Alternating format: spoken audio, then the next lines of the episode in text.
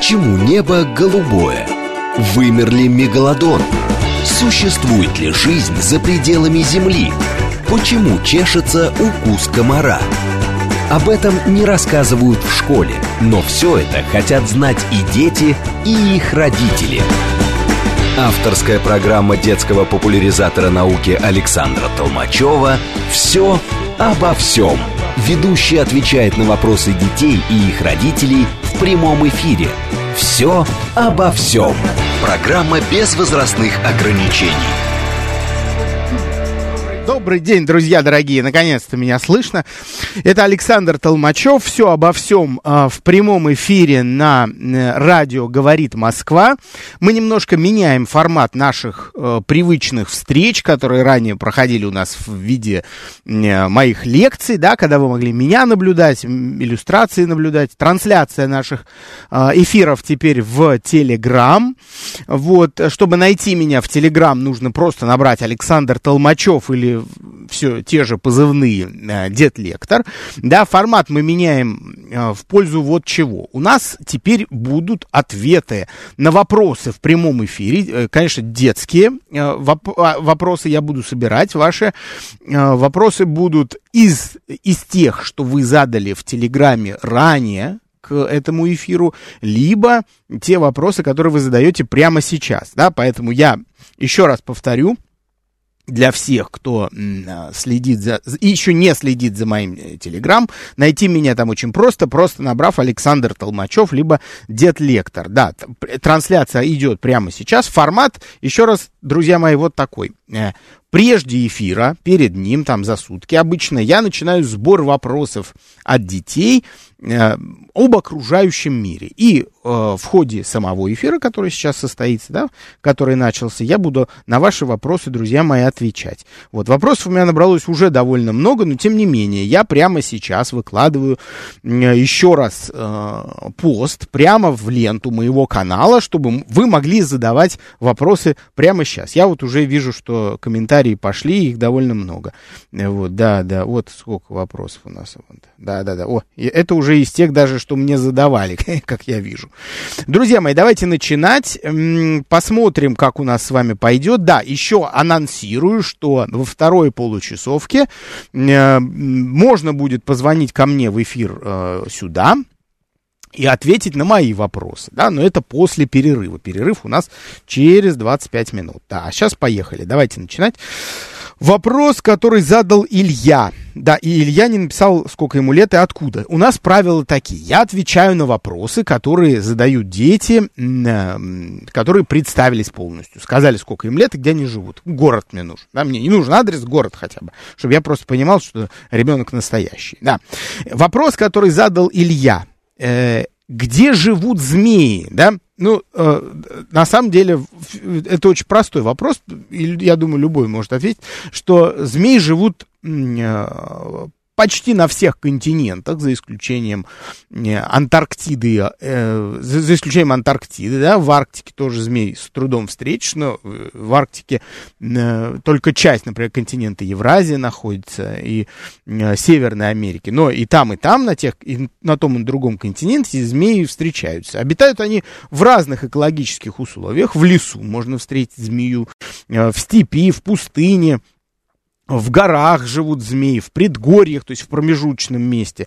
В основном они э, э, э, живут там, где, собственно, где довольно тепло. Да? Климат имеет очень большое значение для, для выживания змей, змей, поскольку эти змеи относятся к группе холоднокровных. Это значит, что и температура их тела соответствует температуре окружающей среды. И поэтому в, в зимний период они впадают а, в анабиоз, они активный образ жизни ведут. Да? Но это, опять же, зависит от температуры окружающей среды.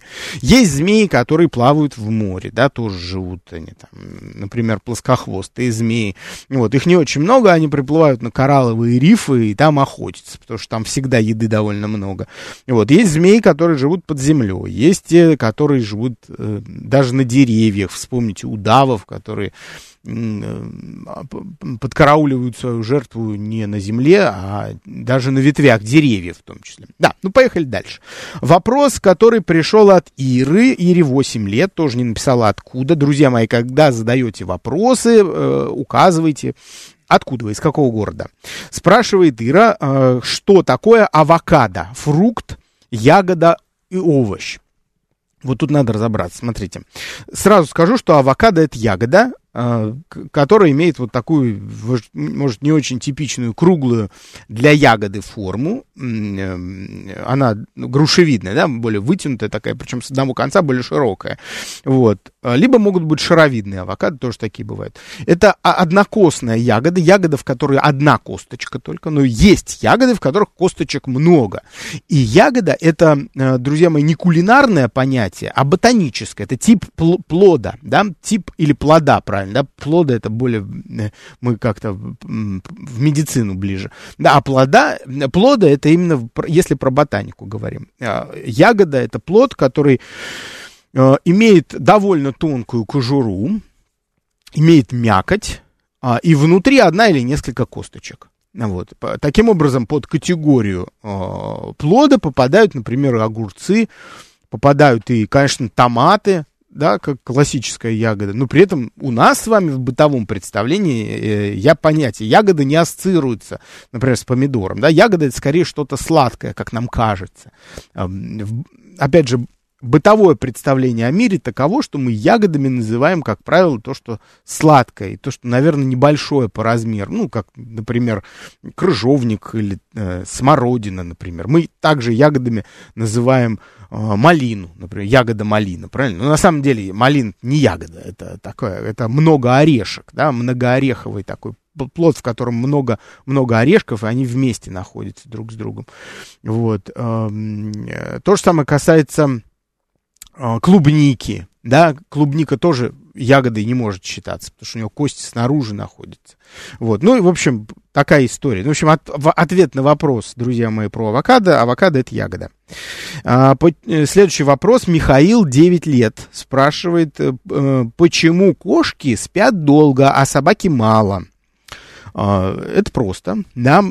Смотрите, мы, нам не нужно сравнивать напрямую кошек и собак, потому что кошки и собаки имеют совсем, домашние, разумеется, да, имеют разную совсем историю. Собака животное, которое одомашнивалось в течение 10 тысяч лет. И одомашнивалось, ну, как, с прямым вмешательством человека, потому что человек в ходе э, одомашнивания собаки, он отбирал всегда тех э, животных, тех щенков из помета, которые наи, оказывались наименее агрессивны по отношению к самому человеку и к его семейству. Потому что если ты приводишь домой волка, а волк, серый волк, как известно, это предок э, современной домашней собаки, если ты приводишь домой волка, то он там может съесть всю, всю твою семью, пока ты на охоту ушел, да? Либо, э, а, а, если ты пойдешь на охоту с этим волком домашним, он у тебя убежит просто.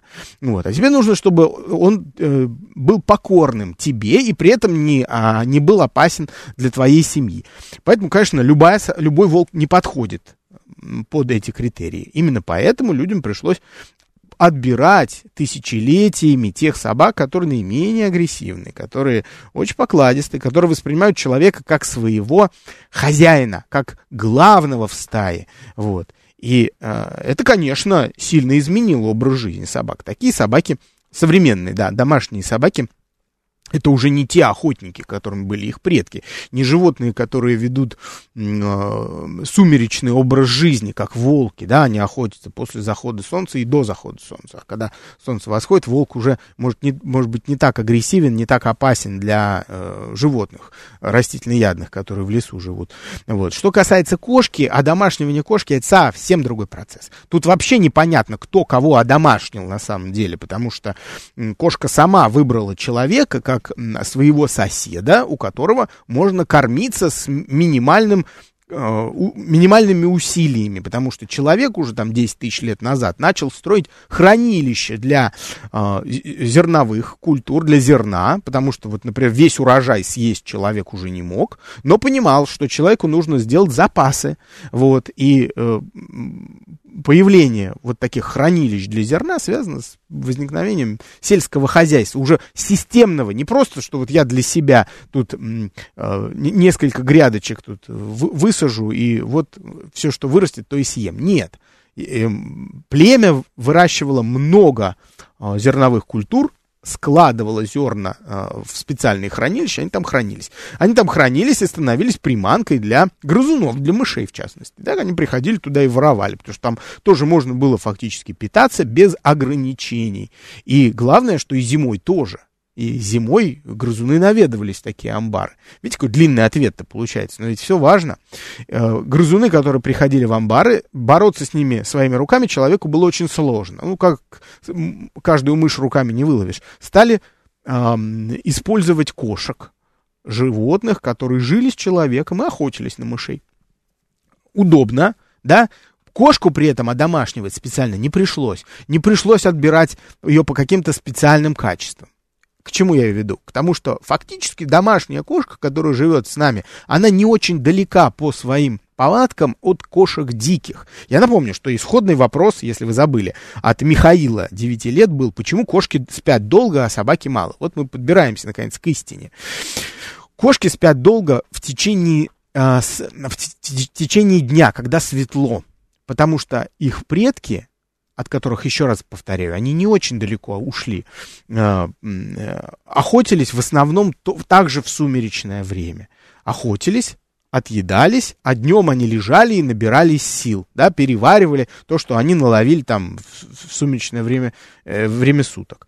Смотрите, как получается. Получается, что кошки уже перестали, домашние современные кошки перестали быть охотниками, э, ночными, сумеречными, но от своих предков они сохранили, у них сохранилась необходимость в течение дня много спать. Ну и действительно, если вы посмотрите на любую домашнюю кошку, так она и делает. Неважно, когда вы ее покормили, просто вот она поела, и она сразу вырубается, ложится спать. А, собаки, в отличие от кошек, все-таки очень сильно отстоят генетически, уже совсем не похожи на их древних предков, волков серых, да, а, поэтому у них необходимость в течение, э, в течение дня отдыхать много после охоты, она отпала. Вот. Э, в силу того, что человек очень интенсивно отбирал тех особей, которые нужны были человеку. Ну вот такой вопрос. Вот почему кошки спят долго, потому что они еще связаны с своими дикими предками, а собаки мало, потому что они уже почти с ними не связаны. И со всеми, совсем на них и не похожи. Так, еще один вопрос от м, Алены Потаповой. Добрый день, я из Украины. О, вот впервые человек написал откуда. Я из Украины, и у меня есть вопрос. А, веретеницы ядовитые или нет? Веретеницы, да, вот это прекрасный вопрос. Спасибо большое, Ален. А, это ящерица, безногая ящерица, которую мы с вами знаем за то, что она очень похожа на змею, действительно. И имеет симпатичный внешний вид. Голова у нее, вот если вы просто на голову веретеницы посмотрите, посмотрите, а я вам сейчас даже, может быть, хотите, я вам сейчас пришлю прям в чат. Давайте действительно практиковать такую такую работу. Те, кто слушают меня на радио, пожалуйста, друзья, подключайтесь к моему инстаграм-каналу. А, меня там можно найти, просто набрав Александр Толмачев, либо Дед Лектор. И там в канале я, на самом деле, иллюстрации могу кидать. Вот, например, я что-то рассказываю, да, я буду сразу показывать. Вот, пожалуйста, смотрите, веретеница показываю. Голова у веретеницы очень похожа на на голову ящериц, но при этом ног у нее нет. Почему? Да не нужно, отказалась она. Удобно, оказывается, не иметь ног, потому что такая жизненная форма, как э, змея, она, оказывается, имеет свои преимущества перед, э, тем, перед формой тела ящерицы. Да? Э, пере, перемещаться через кусты, э, через э, растительность низкую, травянистую, гораздо удобнее, если у тебя нет ног, и лапы не задевают за Э, за траву, да, не, не снижают скорость движения, вот, лишнего шума не производишь, какие еще преимущества есть? А преимущества, вот, смотрите, по поводу лап, э, вот у, например, динозавров, они же тоже присмыкающиеся, да, но очень-очень развитые, почти совершенные, они ближе даже, наверное, в чем-то к млекопитающим уже были.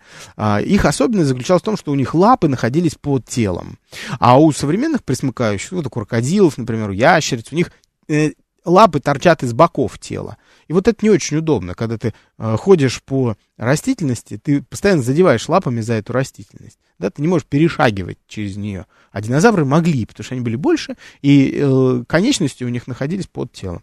Вот. Э, так вот, веретеница, будучи ящерицей, если коротко, да, она не ядовита. Но человек в силу э, ну, часто человек, не знающий биологии, специально так немножко наивно относящийся к природе, то есть судящий о ее свойствах на основе только личных представлений, только там своего опыта, да, который может быть очень ограниченным в силу того, что ну, человек специально не изучает устройство окружающего мира.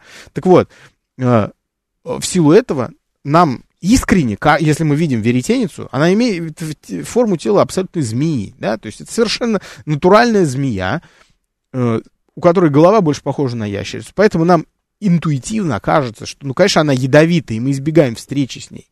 И даже если вы где-то читали, что веретеницы вроде бы не ядовиты, все равно инстинкты будут вести вас в обратную сторону вы увидите веретеницу, а, захочется отпрыгнуть от нее, убежать куда-то, а мало ли, а вдруг это змея, а вдруг все-таки она только похожа на веретеницу, а на самом деле нет. А, ну вот нет, на самом деле они совершенно не, не опасны, и, а, в общем, не нужно излишнего про них выдумывать и там наговаривать про них. Движемся дальше. Следующий вопрос. Так, так, так, смотрю ваши вопросы. Да, из-за чего извергаются вулканы, спрашивает Софья. Э, и Софья тоже не указывает ни, ни откуда она, ни сколько ей лет. Смотрите, друзья, еще раз. Для тех, кто недавно присоединился к трансляции нашей, я сейчас отвечаю на те вопросы, которые вы мне задали ранее и задаете прямо сейчас у меня в телеграм-канале. Чтобы в телеграм-канал мой зайти и э, начать там оставить ваши вопросики, то вам нужно просто набрать Александр Толмачев в телеграме, либо, либо Дед Лектор. Во, я вижу, сколько у вас комментариев, уже очень много. Ага, отлично. Да, пишут э, люди, что плохо слышно. Да, друзья, те, кто следят за трансляцией, напишите мне, как звук, хороший звук или, или что-то действительно не очень хорошо слышно. А, не-не, это, это вопрос к трансляции, это не вопрос к радио, все нормально. Меня а, звукорежиссер интересует, действительно ли так плохо слышно. Я могу поближе придвинуться, хотите? А, вот так вот. Ну-ка давайте, ну посмотрим. Вы мне напишите, пожалуйста, как звук для тех, кто в Телеграме следит за трансляцией. Хорошо, я немножко придвинул телефон. А мы давайте двинемся к тому вопросу, который только что задали. Так, так, так, про вулканы. Сейчас я к нему вернусь. Да. А, из-за чего извергаются вулканы? Это прекрасный вопрос, детский, очень популярный. У меня лекция есть прямо на эту тему для детей.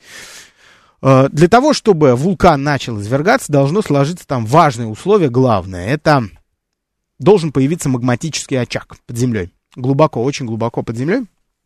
А, он может возникнуть в результате движения литосферных плит. Что такое литосферные плиты? Это такие Э, образования, плоские, как, знаете, такая очень толстая яичная скорлупа, такие скорлупки, которые покрывают а, нашу планету. Литосферные плиты постоянно находятся в движении. Ну, что их там двигает снизу? Потому что там жидкая магма находится внизу, да, очень глубоко. Речь идет о тысячах километрах. Магма, хоть и жидкая, она все-таки не совсем как вода, она довольно вязкая, да, вот по этой вязкой магме постоянно перемещаются литосферные плиты. Скорость не очень большая, тут речь идет о, о миллиметрах или сантиметрах в год, но при этом в рамках э, истории нашей планеты довольно большие, большие скорости, да, и одна плита вполне может наехать на другую. Когда плиты сталкиваются друг с другом, Э, может произойти несколько вещей. Во-первых, плиты начинают просто приподниматься в результате наезда. Вот те, кто видит меня в трансляции, происходит нечто вот такое. Образуются горы. Одна плита наехала на другую, образовалась гора. Может произойти такое, что одна плита уехала под другую плиту, и в результате этого а, начинается трение одной плиты а другую. Вот. При этом могут произойти и другие явления. Например, как плита начинает уезжать вниз, да, образуются рифты, такие большие-большие углубления.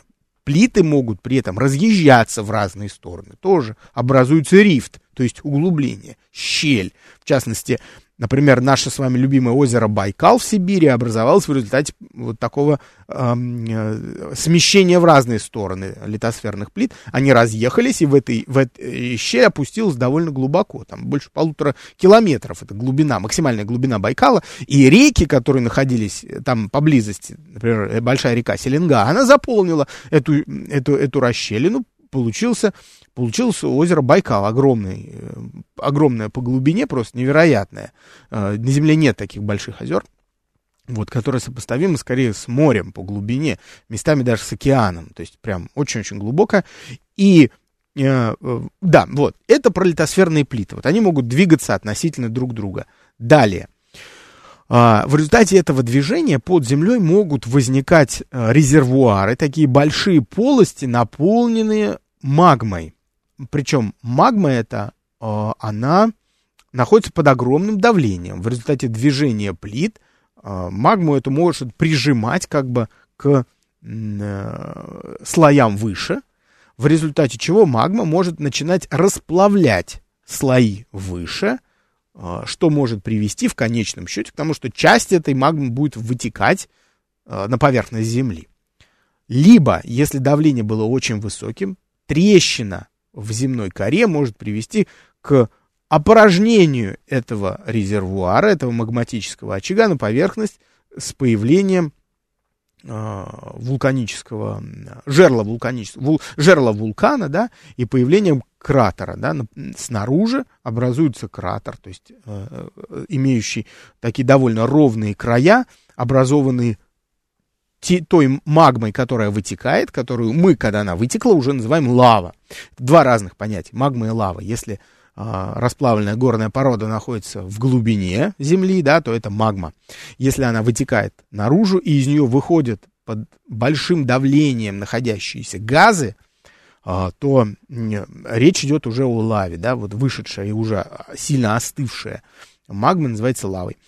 Э, да, вот Поэтому вулкан без появ... формирования вулканического очага появиться не может, но вулканические очаги могут существовать без появления вулкана. То есть они могут быть некоторое время, но не раскроются, не, не выйдут на поверхность. Еще одна любопытная вещь, о которой я хотел бы сказать. Да, друзья, давайте скажите мне, пожалуйста, про э, качество звука. Вот мне интересно. Я же слежу за вами так. Ну-ка, звук хороший или нет? Сейчас посмотрю, что вы мне пишете. Ой, друзья мои, давайте, э, вижу очень много вопросов, и никто про звук в трансляции так и не отвечает. Друзья мои, те, кто из вас следят за трансляцией, пожалуйста, напишите мне в комментариях к последнему посту, как, как звук в трансляции. Потому что я впервые веду трансляцию через Телеграм, не знаю, как нравится вам это качество или нет. Дальше поехали. Да, вот что я хотел сказать про, э, про, про, про, да, про извержение вулканов. За счет того, что лава вытекает на поверхность Земли, происходит остывание поверхностных слоев магмы. Почему мы знаем с вами, что центр Земли очень горячий, там под 6 тысяч градусов, а ближе к земной коре магма уже гораздо более холодная, там полторы, полторы тысячи, ну, две тысячи градусов, сильно остывает. Это связано с тем, что э, вулканическая активность на нашей планете никогда не прекращалась. Всегда была. В результате того, что извергает, что часть магмы вытекает, часть магмы выходит на поверхность Земли, э, отдает колоссальный объем тепла в атмосферу, атмосфера нагревается, вот, а недра Земли при этом остывают. И Э, поэтому у поверхности э, расплавленные горные породы всегда более прохладные, чем там в глубине, в глубине Земли. Атмосфере тоже своя польза от этого есть. Она, во-первых, поддерживает э, стабильную устойчивую температуру, с одной стороны. С другой стороны, в атмосферу попадает углекислый газ э, в огромных объемах. Не только, на самом деле, там много газов. Но углекислый газ важен, потому что он поддерживает парниковый эффект на нашей планете. Парниковый эффект обеспечивает ту самую стабильную температуру, при которой может сформироваться жизнь и поддерживаться. Друзья мои, у нас с вами новостной перерыв, после чего я продолжу на ваши вопросы отвечать. Почему небо голубое? Вымер ли мегалодон? Существует ли жизнь за пределами Земли? Почему чешется укус комара?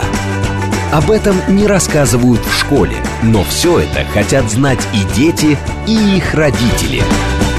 Авторская программа детского популяризатора науки Александра Толмачева «Все обо всем».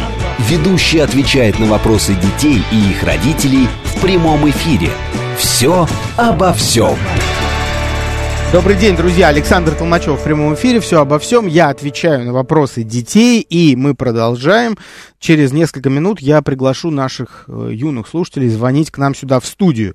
И для тех, кто следит за моей трансляцией в Телеграм, я и для остальных, конечно, тоже. Я напоминаю, что э, телефон нашего прямого эфира 8495-7373-948. Телефон у меня указан в ленте сообщений Telegram, поэтому не потеряйте, да, друзья мои. А я еще хочу ответить на несколько вопросов, которые вы мне наприсылали. На самом деле, очень много присылали, серьезно.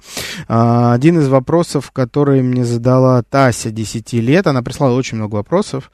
Вот, почему и зачем появляется пленка на молоке? Вот, возьму один из ее, случайным образом, один из ее вопросов, и давайте про, про, это, про это поговорим. Дело в том, что молоко, если очень просто представлять себе эм, состав молока, то это вода, белок и жир из трех компонентов он, оно состоит. Да, там есть микроэлементы, там много чего еще есть, но давайте вот эти три простые возьмем.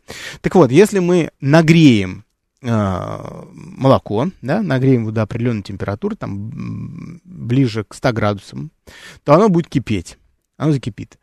А в момент кипения, когда температура воды очень высокая, вода начинает кипеть, да, одно, один из составных компонентов молока. Вот. При этом там есть жир, не забывайте, и белок. Так вот, жиру ничего не будет из-за того, что он нагреется до вот этой температуры, поскольку вода кипящая будет нагревать и жир тоже, который там плавает. А вот белок, будучи нагретым до высокой температуры, он будет менять свое строение. Он, белки очень а, ранимые в этом смысле а, химические вещества, они изменяют свою структуру под влиянием температуры и вли, изменяют ее так, что потом ее восстановить уже нельзя. Она необратимо изменяется. Вот. И такие необратимо изменившие структуру свою белки, они оказываются на поверхности, у поверхности молока и образуют особую пленку. Вот, эта пленка, она не для, не для чего-то образуется, она просто образуется в результате а, нагрева молока до высокой температуры. Вот. Эта пленка, это белок, да, представляет собой белок, там тоже есть и жир, в составе ее жиры, вот, но в основном белок такой э, чуть более густой, чем э, само молоко. Вот. Эту пленку, ту, эту самую пленку называют пенкой, и очень не любят ее дети, значит. Так, еще вопрос, еще вопрос. Э, почему рыба горбуша так называется? Почему горбуша так называется? Алексей спрашивает 6 лет. И давайте ответим. Да, нужно ответить. Значит, э, горбуша к семейству лососевых они относятся. И они, когда они живут в море, они э, имеют такую просто веретенообразную, веретенообразное строение тела. Вот. Но когда они э, в, в период нереста, в период размножения отправляются в русло рек, заходят через дельты в реки, идут к верховьям рек часто, э, э, вверх по течению, то есть против течения начинают двигаться, изменяется их весь их организм начинает перестраиваться. Почему? Потому что очень большой расход энергии, очень много сил нужно такой рыбе, когда она плывет вверх по течению. Для чего они плывут? Для того, чтобы выметать икру, для того, чтобы оплодотворить эту икру и для того, чтобы дать жизнь новым поколениям. А, что касается лососевых рыб, то многие из них погибают в результате такого движения э, вверх по течению рек. И это фактически последнее, что они делают в своей жизни. Да? После этого они умрут э, в, реках, либо умрут от потери э, сил, от невозможности, э, от голода они могут умереть, либо их просто съедят хищники, которые там их поджидают. Вы прекрасно помните медведи, например, Камчатки, которые там нерку тоже к лососевым относящуюся, подкарауливают и едят ее прям без всяких ограничений. За счет этого они и живут там. По-прежнему медвежья популяция э, в, на Камчатке, она очень такая стабильная, да. Вот, и э, в, период нереста у них, у самцов в частности, горбуши очень сильно изменяется тело.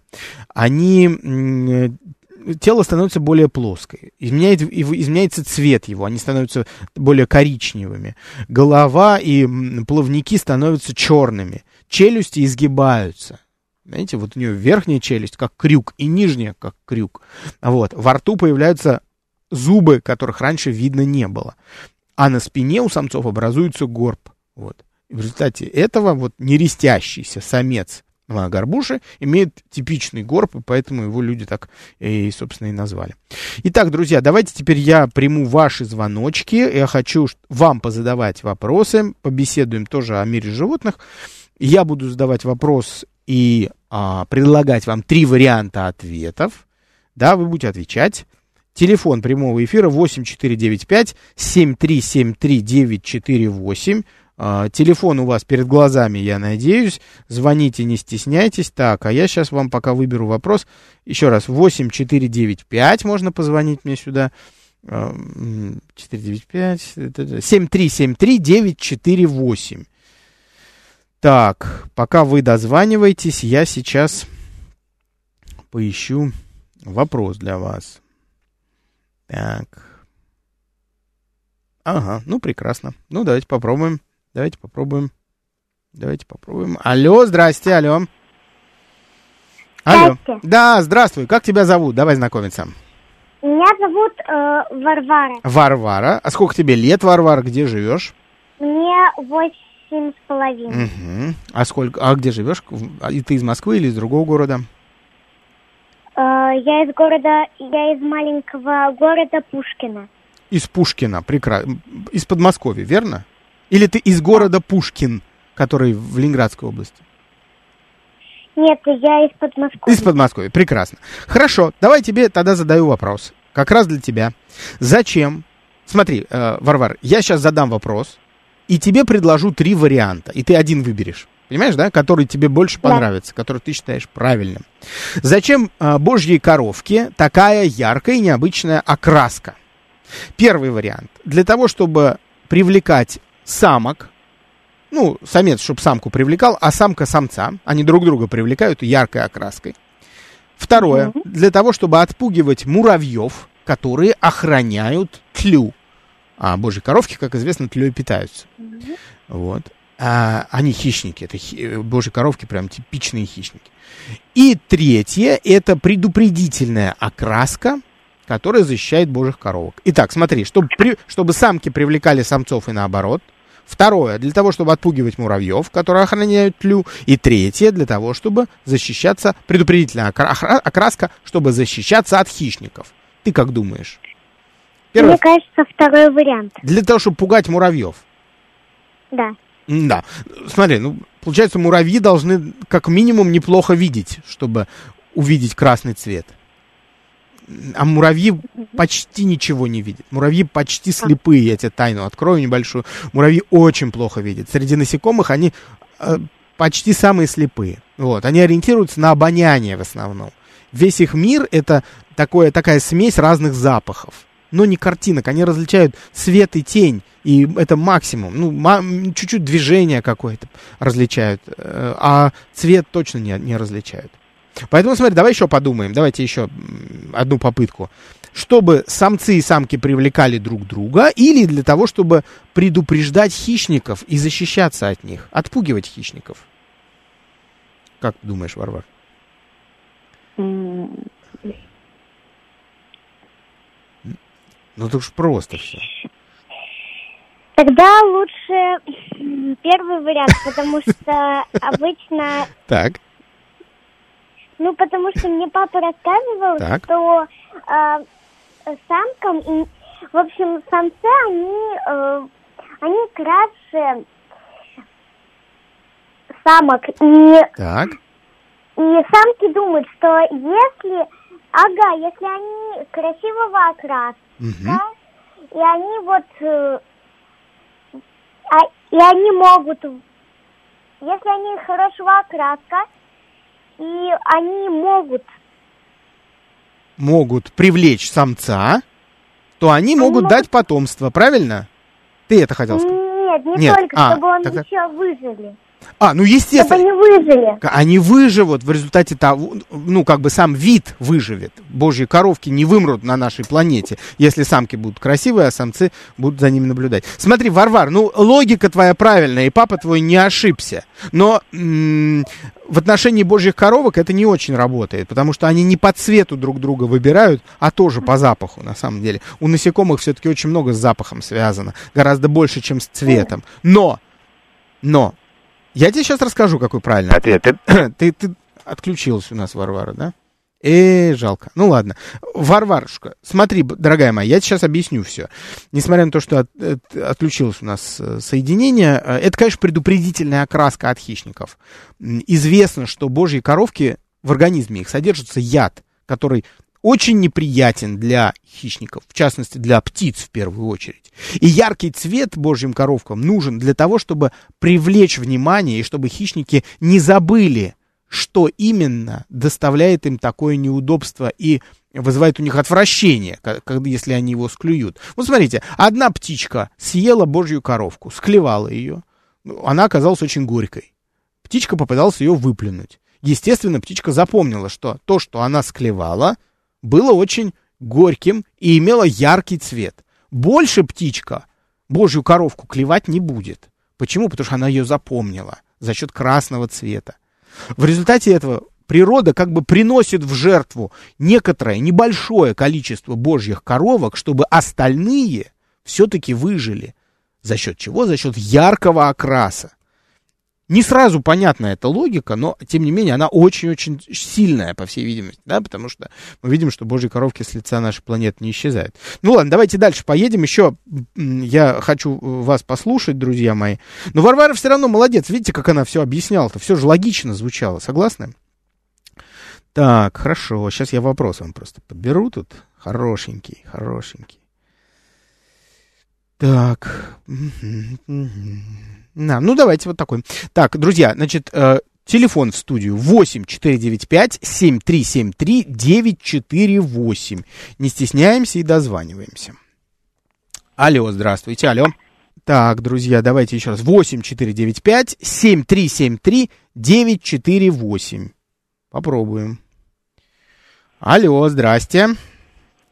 Здравствуй. Здравствуй, как тебя зовут? Давай знакомиться. Михаил. Михаил, сколько лет тебе, где живешь, Миша? Девять лет. Девять лет. Живу в Татарстане. В Татарстане живешь, прекрасно. Миша, у меня тебе будет вопрос, как раз по твоему возрасту. Мне что-то кажется, что у нас дети сегодня добавляют себе пару лет, как-то вот по голосу. А, про кашалота будет. Миш, кашалотов знаешь, да? Угу. Да. Хорошо. А, чем питается кашалот? И три варианта я предложу. Первый. Как у всех кашалотов, у кашалота есть китовые усы, и он фильтрует мелких рачков из воды. Это первый вариант. Рачками питается. Второй вариант. Кашалот охотится на глубоководных кальмаров, потому что он может задерживать дыхание очень надолго. И третий вариант. А, кашалот питается рыбой и тюленями, как и другие зубатые киты, э, например, касатки. Итак, три варианта. Он фильтрует рачков и другую мелкую живность из воды. Второй вариант. Охотится на глубоководных кальмаров и задерживает дыхание надолго. И третий вариант, он и, как, и касатка, тоже зубатый кит, питается рыбой и тюленями. Ну что, Миш, какая у тебя версия? Тебе, тебе версия больше нравится? Какая? Первое. Первое, что рачков фильтрует, кошелот. Угу. Ну подожди. Ну как? Миш, ну смотри, ты кошелота видел? Э, я сейчас в, в, это, в чат брошу картинку. Сейчас, угу. Миш, подожди.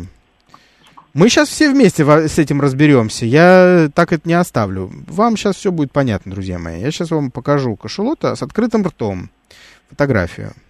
Те, кто следят за мной в, инст... Э, в Телеграме, друзья мои, те увидят. Вот вам, пожалуйста.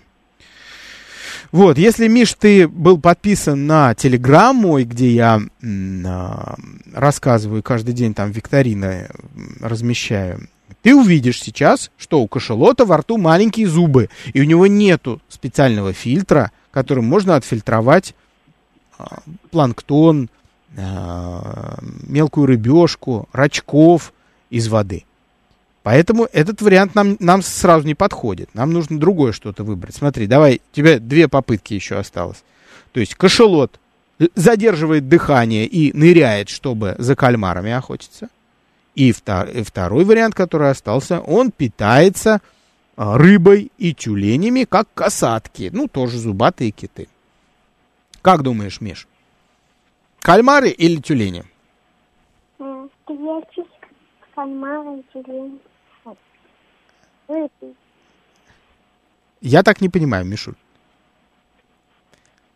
Ты мне Кальмар. сказал, кальмары все-таки, да? Ну, конечно, кальмары, ну, слава тебе, Господи. Действительно, кашалот, и совершенно верно, я это указал в ответе, что кашалот очень надолго способен задерживать дыхание на долгие-долгие десятки минут, в результате чего он погружается на большую глубину и ловит там этих гигантских кальмаров, которые в длину могут быть, внимание, до 14 метров. Это огромные животные, огромные моллюски, самые большие на нашей планете. И вот видите, он их там догоняет, э, таранит их, они ему оказывают сопротивление. Все это происходит на большой глубине, там до 6 километров э, в океане, в абсолютной темноте. Вот, и это, конечно, такая эпическая битва, наблюдать которую мы не можем. Но мы видим по следам, по ранам на морде кашелота, что битва тяжелая по-настоящему. Миш, тебе большое спасибо за то, что дозвонился, за то, что угадывал и рассуждал. Я тебе желаю, друг мой, хорошего дня. Пока-пока. Счастливо. Да, до свидания. Так, друзья мои, ну давайте еще один детский вопро- э, вопрос, который я задам вам. А потом мы с вами, я продолжу отвечать, потому что вопросов много пришло. Так, сейчас я выберу вопросик. У нас, видите, все такие несложные вопросы для моих друзей-знатоков, которые... Алло, здрасте, алло. Алло. Здравствуйте. Нет, не слышно. Еще одна попытка. 8495-7373-948. Это наш телефон в студию. Сюда можно позвонить. И я задам вашему ребенку вопрос. Вот, про, про животных. У нас с вами все вопросы о природе, живой, не живой. Вот. Алло, здравствуйте. Алло. Здравствуйте. Здравствуй, как тебя зовут? Давай знакомиться. Меня зовут Миша, мне 8 лет. Миша, 8 лет. Мы с тобой сейчас не говорили, Миш, нет? Мишуль, смотри, давай мы с тобой договоримся. Ты слушай меня в телефон только, не, не, в, не в приемник. Ладно? Потому что я настоящий в телефоне как раз. А радио, оно повторяет за мной там через некоторое время. Поэтому будет небольшое отставание. Слушай меня только в телефон. Миша продолжает слушать приемник. Алло, Миша. Здравствуйте, меня, меня зовут Миша, мне 8 лет. Да, Миш, слушай, дружочек мой, слушай меня только в телефон, ладно? Угу. Во, отлично, молодец. Не слушай радио, я тебе даже скажу, что ты его можешь выключить, потому что ничего ты там не пропустишь. Весь я в телефоне с тобой. Итак, вопрос для тебя, Миш. Зачем э, давайте так, нет, скажем, почему у фламинго такой необычный розовый цвет перьев? Почему у фламинго... Сейчас три варианта тебе предложу. Почему у фламинго такой необычный розовый цвет перьев? В общем-то, розовый цвет, что, что за странный цвет для птицы? Он ее выдает на большом расстоянии, их видно, можно узнать прямо издалека, даже очертания не нужно понимать.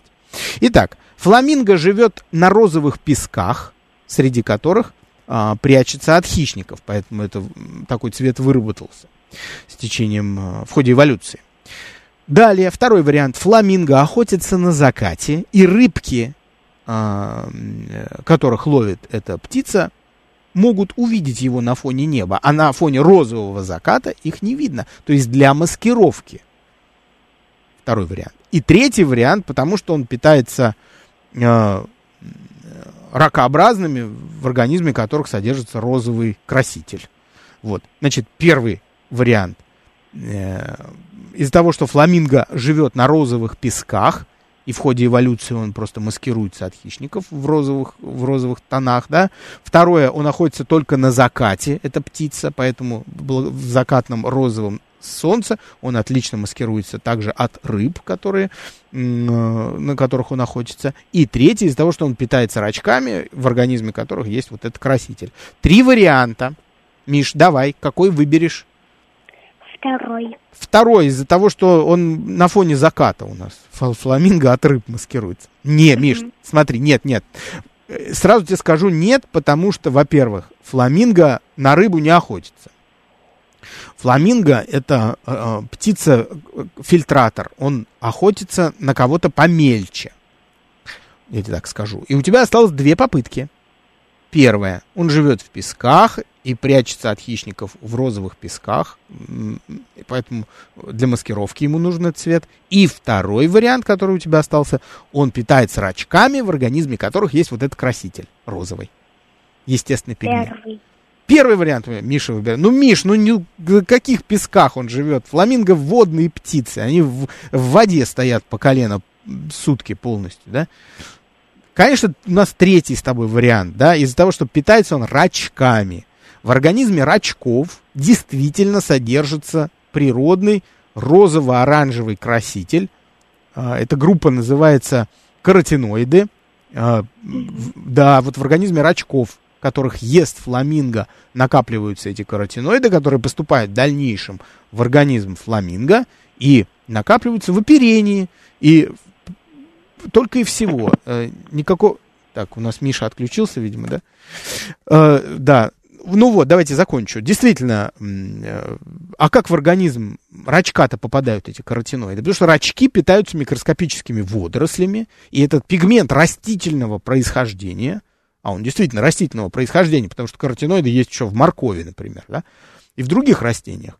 В результате этого э, пигмент попадает в организм в результате того, что рачки поедают растения, попадает пигмент в организм рачка, из рачка попадает в организм фламинго, там оседает в перьях, окрашивает их в розово-оранжевый цвет. Вот вам, пожалуйста, какая красота. Друзья мои, давайте, у меня осталось две минуты всего, мы только начали как будто. Ну что ж такое. Друзья, отвечу на несколько вопросов, хотя бы на парочку вопросов телеграфно, которые вы мне наприсылали.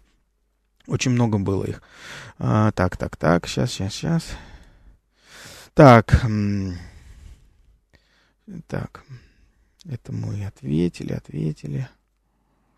Для чего человеку нужны ногти? Э, ногти это роговое такое формирование, похожее немножко на кожу, но гораздо более плотное на концах пальцев, да. И это очень важный инструмент, который нужен вообще всем приматам. Он очень похож на когти, но более тонкий по структуре своей. Человек использует ногти для того, чтобы работать с мелкими предметами, совсем маленькими. Вот, представьте себе, что если у человека не было ногтей, то он бы не смог что-то зацепить, что-то отогнуть маленькое, то, то что э, пальцами сделать невозможно. Вот. Поэтому во многом благодаря э, ногтям человек освоил разные орудия труда, рас, освоил разные предметы, а, из, способы изготовления разных предметов быта, которые э, были бы ему совсем недоступны, если бы у человека были, э, не было ногтей вовсе, либо вместо них были бы когти, например, такого типа, как у ленивца. Такие, такими руками Э, даже сделать ничего невозможно. Э, так, Денис, 8 лет, спрашивает, э, расскажите про механизм надувания капюшона у кобры. И вот буквально секунды у меня есть. А, у, мы, у нее есть мышцы специальные в верхней половине тела, с помощью которых она, кобра, разводит а, ребра свои, и тело ее становится как будто более широким. Да, никакой это в действительности не, не капюшон, это всего лишь мышцы, которые растягивают ее тончайшие ребра, а ребра у змей очень тонкие, вот, и они не ломаются при этом, в отличие от ребер, например, крупных животных, и таким образом кобра отпугивает хищников, которые могут там к ней приближаться. Вот так вот, друзья мои, ну вот таков наш эфир э, в формате детских вопросов, так мы и будем с вами работать дальше. Я вам желаю э, здоровья и хорошего, спокойного дня сегодня, дорогие мои юные друзья. С вами услышимся на следующей неделе в субботу. С вами был Александр Толмачев. Всем пока.